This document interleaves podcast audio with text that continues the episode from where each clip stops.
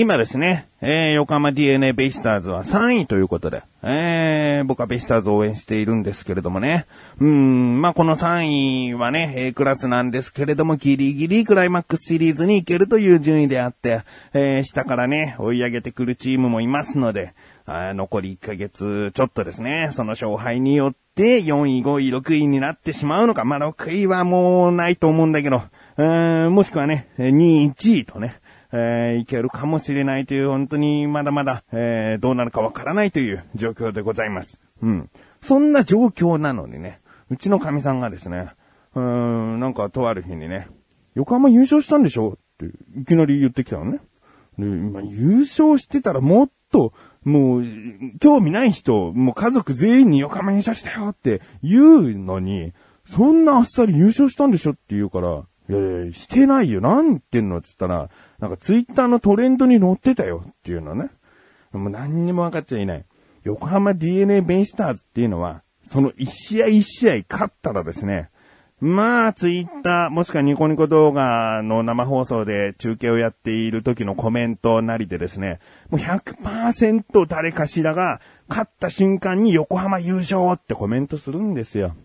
これは決してね、あの、他チームの人が嫌味っぽく言うんじゃなくて、もう、横浜 DNA ベイスターズといえばちょっと弱いというね、イメージつきがちでしょ ?6 位とか、えー、まあ、最下位ね、6位とか5位とか6位とかで、こう順位がずっと下だから、もう1試合勝つごとに、もう、もうここ勝ったんだから横浜優勝でしょっていう勢い、気持ちが横浜優勝っていうね、もういっぱい書く。一人どころじゃないからね、もういっぱい横浜優勝、横浜優勝っていう風に流れるのよ。それはもう一日、やった勝ったっていう思いにもう定着しつつあるぐらい、もう定番の、横浜ファンなら定番のコメントなのよ。それが、まあたまたまその日、えー、横浜勝って、えー、ツイッターのトレンドに乗ったらしいんだよね。それを神さんが見て横浜優勝したんでしょってね。あっさり言ってきてね。でね、横浜優勝したという事実をね、それを鵜呑みにしたのも、もうどうかとは思うんだけど、横浜優勝したらさ、僕、坊主にするのにさ、神さんこの番組ほぼ聞いてるんだよ。坊主に旦那がなるっていう、その危機感はなかったのかね。横浜優勝、え、優勝したの？あ、旦那坊主だっていうさ、坊主にするのしないのっていうさ、その心配はなんでなかったんだっていうね。うん、横浜優勝したんでしょって普通に聞いてきたからね。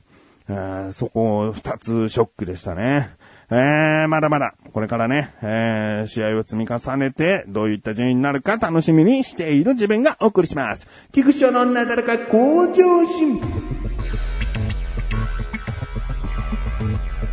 なだらか向上心。素晴らしいラジオ。考えてみたら、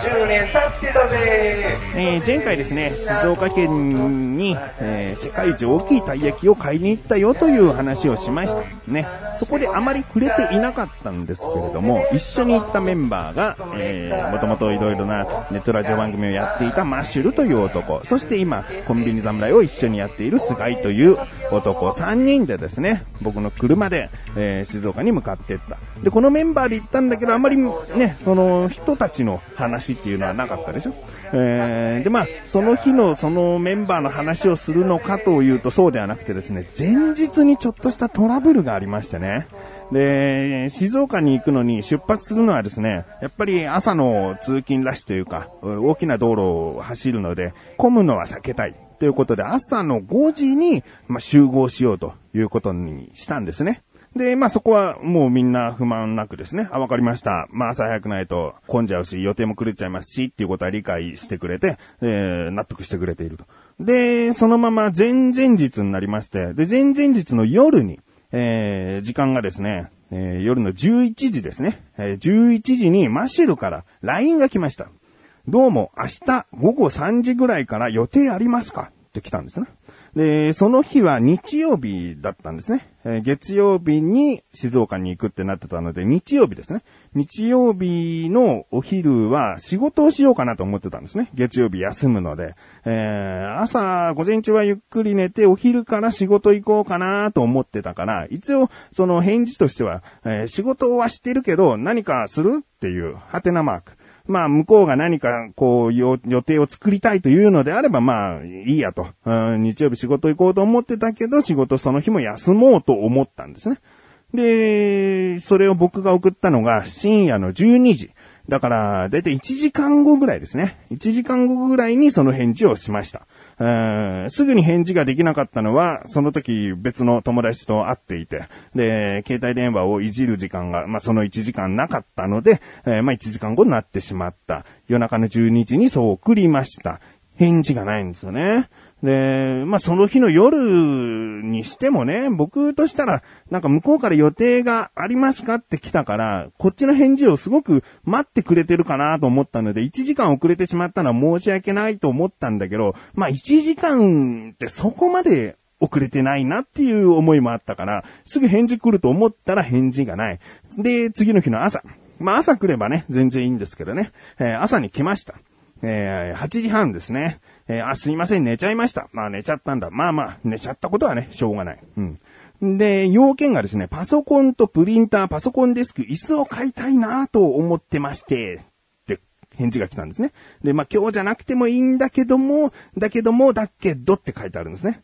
なんかちょっとイラッとするんですけど、まあそれが8時半に来ました。朝の8時半。だけど僕は午前中寝たかったので、えー、お昼の12時半に起きたんですね。で、12時半に起きて、あ、返事来てるやと思ってすぐに送りました。えー、だけど次の日に、まあ、二人とも静岡に行く予定ですから、そんなに夜遅くまで付き合うものでもないなと思ったので、えー、返事としては明日出発なわけじゃんと。えー、早めに解散するっていう風に送って、で、もう一つ文章を続けて、それとも7時ぐらい、夜の7時ぐらいに待ち合わせて、そのままうちに、えー、一泊しますかと。どうせ次の日は朝5時ぐらい出発になるんで、えうちに泊まっちゃった方がそのままスムーズに行けるんじゃないかと。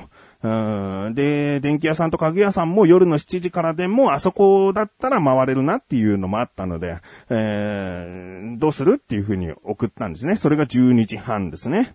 で、まあ朝の8時半にあの子は返事をしたけど、また僕の返事を待ってくれてると思ったから、うん、すぐに返事来るのかなと。だって、もともとはお昼の3時に予定ありますからから、もう僕からしたら2時間半しか余裕がないわけですよね。起きてね。だから2時間半でもう出かける用意とかしなきゃいけないよなと思いながら、こう行動はしてた。で、仕事どうしようかなっていうのもあった、もちろん。うん、行かないんだったら仕事するし、行くって言うんだったら仕事休むって思ってたから、その辺もすぐ返事が欲しかったんですよね。でも返事がなくですね、夕方の4時半にですね、僕がもう一回、おい、どうするんだって送ったんですね。だけど既読にならない。あの、お昼に送ったものすらも、まだ既読になってなくて、もう4時半にも、そうやって送っても既読にならない。はあ、もう僕はですね、予定をすごくこうバタバタさせられて、うん、結局夕方頃にですね、だから4時半過ぎにですね、もう仕事に行きました。うん、で、連絡あったらその連絡あった時間で動けるかなっていう感じで、えー、で、仕事をしてたんですけどもね、返事がなかなか来ない。で、やっと来ました。夜の8時。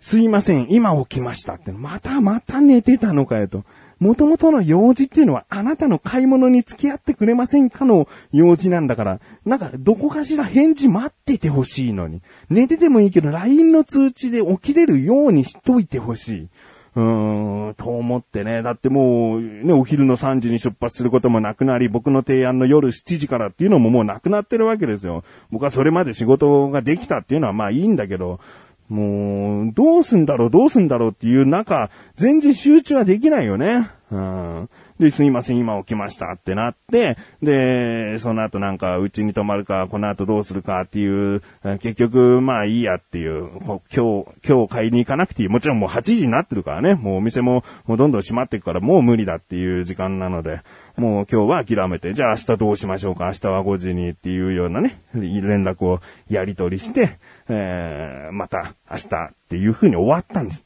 終わったというか僕の中で終わらせたというかね、えー、どうなのかな？イライラしたんだよな。イライラしちゃダメなのかなこれな。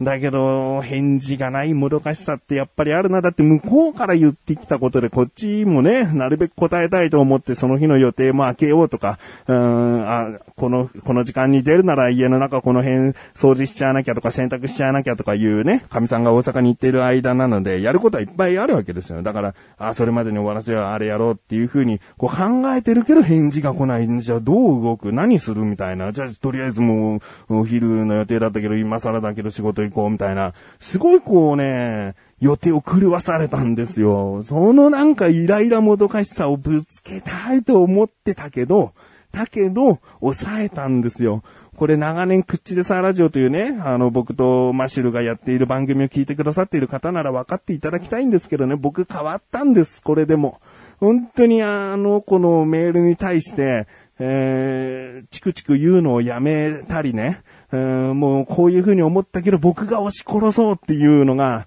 あの、番組終わってから結構、まあ向こうからしたらそんなないと思うかもしれないけど、僕の中ではそれなりにあるわけよ。うんで、今回もね、静岡に明日出発するという中、絶対に、このなんか文句言っちゃいけないっていうね、すごい抑えたの自分を。うん、絶対に明日楽しくなくなるから。うん、もう、だから本当に向こうな、寝ちゃったんでしょうがないね、ぐらいの、もう感じのやりとりで終わらせたんですよね。だけども、ね、あの、マシルという男ですね、次の日、朝、集合してですね、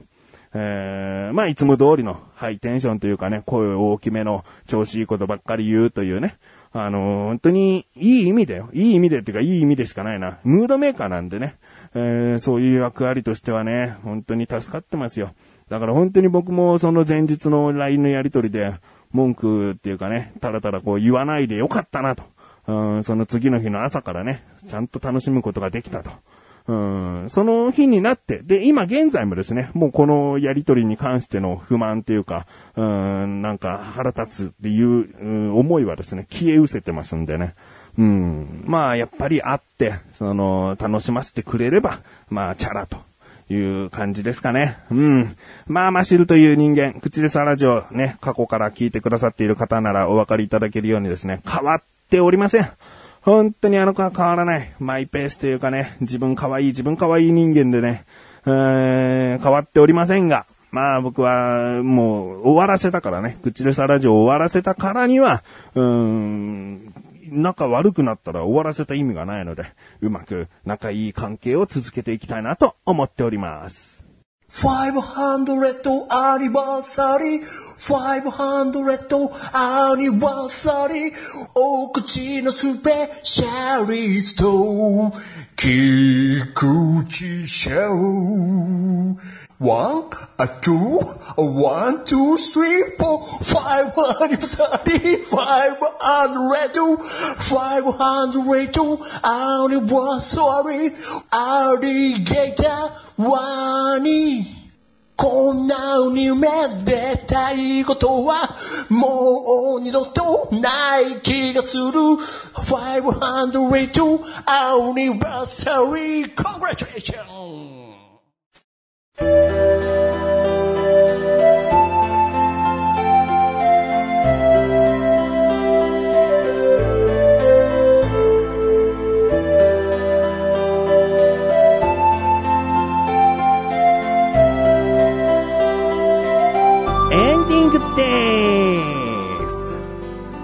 結局、そのね、一緒に行ったチャボの話は出ないというね、えー、ことになっちゃいましたが、まあ、あの、そのうちですね、コンビニ侍で軽くお話、どっかしらで出るかなと思いますので、えー、まあ、今回静岡に行ってきた話というのは、まあ、もうないかな。お話しすることはもうないかなという感じですね。えー、お知らせです。このなだらかご女子が配信されたと同時に更新されました、菅井菊池のコンビニ侍聞いてみてください。ね、菅井の話が出なかった分、コンビニ侍聞いてやってください。今回はですね、僕からのおすすめ食品で、セビンレブンさんで買ったね、豚骨焼きラーメン。これが、うまい。茶房に果たして受け入れられるのか、どうか。ね。えー、なかなか見つけにくい商品かもしれません。まあ、食べたことあるという方は少ないかもしれませんが、ぜひ聞いてみてください。そして、セブンイレブンで探してみてください。ということで、なだらか小女子は毎週水曜日更新です。それではまた次回お会いいたい菊池勝利さん、メガネたまにでもあるよ。お疲れ様です。